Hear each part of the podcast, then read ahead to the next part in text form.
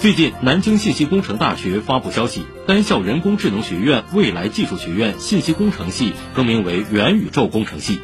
据介绍，这也是国内高校第一个以元宇宙命名的院系。光明日报的文章评论说，学术不只是固执堆里翻资料，瞄向前沿尖端本身也是题中之一，所以改名本身也属正常。但人们更讲究名副其实。社会也会持续关注一个科研院所能不能做出货真价实的研究，